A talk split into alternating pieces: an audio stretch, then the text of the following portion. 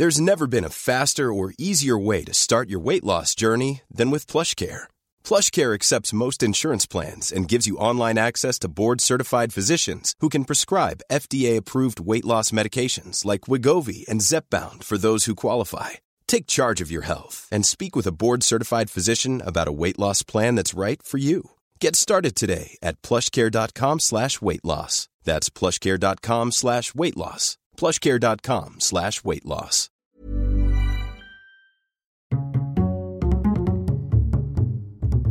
Culture G. Cultivez votre curiosité. Bonjour à tous. En ce jour de deuil national pour Jacques Chirac, président de la République de 1995 à 2007, je vais vous raconter l'histoire d'une décision qui a sauvé bien des vies, le jour où la France a dit non à la guerre en Irak. Pour comprendre l'histoire du nom de Jacques Chirac, il faut connaître un peu celle de l'Irak. L'arrivée de Saddam Hussein au pouvoir dans les années 70, l'attaque de l'Iran, la répression des Kurdes, puis l'invasion du Koweït en août 1990. Cette dernière attaque entraîne de vives réactions internationales. L'Irak perd la plupart de ses alliés, l'ONU met en place un embargo financier et militaire contre l'Irak, puis elle permet même aux États membres de répliquer par la force. Dans la nuit du mercredi 16 au jeudi 17 décembre 1998, les États-Unis et la Grande-Bretagne déclenchent l'opération Renard du désert. Ils bombardent l'Irak. Le président français Jacques Chirac annonce tout de suite son désaccord. Pour lui, ce n'est pas la solution. Les premiers mots de son intervention au lendemain des bombardements sont pour le peuple irakien. Puis il explique que la France souhaite que soit trouvée une solution diplomatique à cette crise. L'essentiel va être de régler les problèmes. Des problèmes qui ne seront pas réglés par des frappes, bien entendu. Et par conséquent, le rôle euh, et la volonté de la France, c'est de tout faire pour euh, faciliter la sortie de cette crise. Aux yeux des Occidentaux, le fautif, c'est tout de même Saddam Hussein. L'embargo souhaité par l'ONU pour désarmer l'Irak fait tomber ce pays dans la misère. Mais Saddam Hussein s'accroche au pouvoir en réprimant sévèrement toute opposition. La voie diplomatique voulue par la France consisterait en l'envoi d'inspecteurs des Nations Unies en Irak. Ils auraient pour mission de vérifier que le régime irakien n'utilise pas et ne développe pas d'armes chimiques ou bactériologiques. Saddam Hussein n'apprécie pas cette ingérence et il s'oppose catégoriquement à ces contrôles. À ce moment-là, la situation internationale est extrêmement tendue et elle va même devenir explosive le 11 septembre 2001. Bonjour à tous, ce flash spécial pour vous annoncer ces très spectaculaires explosions. Ce serait un attentat selon les médias américains. En l'espace de 20 minutes, deux avions ont percuté les prestigieuses tours jumelles du World Trade Center, donc dans le quartier de Wall Street, à New York, au cœur de Manhattan. Au lendemain de ces attentats du 11 septembre, les États-Unis, touchés en plein cœur, veulent riposter il décide d'intervenir en Afghanistan contre les talibans. Selon les États-Unis, l'objectif est de capturer Oussama Ben Laden et de détruire l'organisation terroriste Al-Qaïda. Le 11 septembre dernier, les États-Unis ont été frappés. 6000 innocents ont perdu la vie. C'est monstrueux. Nous devons savoir que ces attaques terroristes nous concernent tous. Toutes les démocraties sont menacées. Tout comme le Royaume-Uni et le Canada, la France soutient une intervention armée en Afghanistan. Les opérations militaires se feront sur une longue période. Elles viseront à punir les coupables et à détruire en Afghanistan les infrastructures des réseaux terroristes et leur soutien. Nos forces y participeront. À ce stade, des navires français sont associés à cette opération. Ces derniers jours, les États-Unis nous ont présenté de nouvelles demandes de participation militaire nous assumerons notre part dans un esprit de solidarité et de responsabilité. Cette opération, c'est le début d'une guerre, la guerre d'Afghanistan qui durera jusqu'en 2014. En 2002, la menace d'une intervention occidentale, cette fois en Irak, pousse Saddam Hussein à accepter la présence des inspecteurs de l'ONU.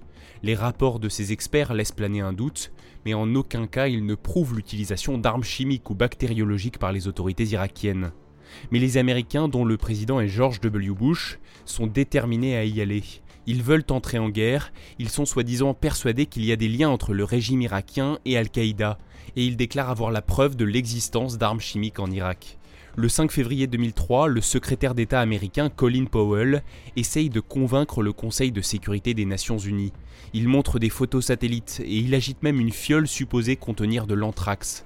Il déclare Chacune des déclarations que je fais aujourd'hui s'appuie sur des sources solides.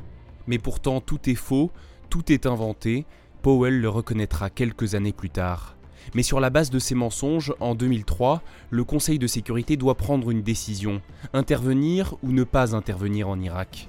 Et à ce moment-là, alors qu'il faut l'unanimité des cinq pays membres permanents du Conseil de sécurité pour adopter une résolution, un chef d'État de l'un de ces pays a le courage de dire Quelles que soient les circonstances, la France votera non parce qu'elle considère, ce soir, qu'il n'y a pas lieu de faire une guerre pour atteindre l'objectif que nous nous sommes fixés, c'est-à-dire le désarmement de l'Irak. La guerre, c'est toujours un ultime recours, c'est toujours un constat d'échec, c'est toujours la pire des solutions, parce qu'elle amène la mort et la misère c'est non, la France déposera son veto quoi qu'il arrive. C'est ce qu'explique Jacques Chirac le 10 mars 2003 sur les JT de TF1 et de France 2, vous venez de l'entendre.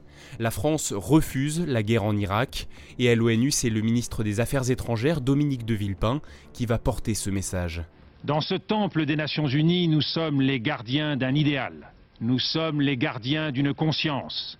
La lourde responsabilité et l'immense honneur qui sont les nôtres doivent nous conduire a donné la priorité au désarmement dans la paix.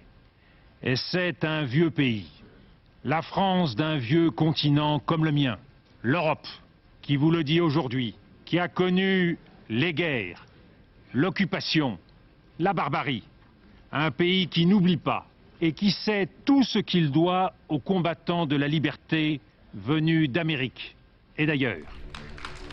À la fin de son discours, devenu célèbre, Dominique de Villepin est applaudi, principalement par les pays membres non permanents du Conseil de sécurité. En tout cas, c'est sans précédent, la France a dit non à l'Amérique. Les États-Unis, déterminés, vont alors passer outre les Nations Unies en prétextant faire une guerre préventive. Avec la Grande-Bretagne, ils envahissent l'Irak le 20 mars 2003. C'est le début de la Seconde Guerre du Golfe. En quelques semaines, le pouvoir est renversé, Saddam Hussein est arrêté, il est jugé par un tribunal irakien et pendu le 30 décembre 2006. Les États-Unis, eux, vont s'enliser dans un conflit meurtrier, coûteux et sans issue évidente. D'une certaine façon, Jacques Chirac l'avait prédit en 2003. Personne ne peut dire à l'avance quels sont les résultats d'une guerre. Il est rare qu'ils soient positifs. Cette guerre en Irak s'est terminée en 2011 et selon les estimations, il y aurait entre 100 000 et 500 000 victimes, dont 4 500 Américains. Outre un drame humain, ce conflit aura été un gouffre financier. Les opérations militaires ont coûté quelques 800 milliards de dollars rien qu'aux États-Unis.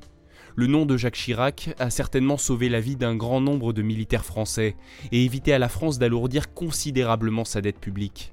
L'histoire en plus lui a donné raison puisque les cicatrices de cette guerre ne sont pas encore refermées en Irak. Malheureusement, ce pays qui a beaucoup souffert est encore très instable aujourd'hui.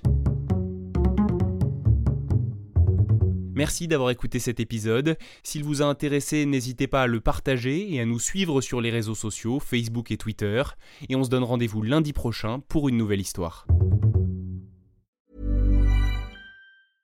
Cool fact a crocodile can't stick out its tongue. Also, you can get health insurance for a month or just under a year in some states. United Healthcare short term insurance plans, underwritten by Golden Rule Insurance Company, offer flexible, budget friendly coverage for you. Learn more at uh1.com.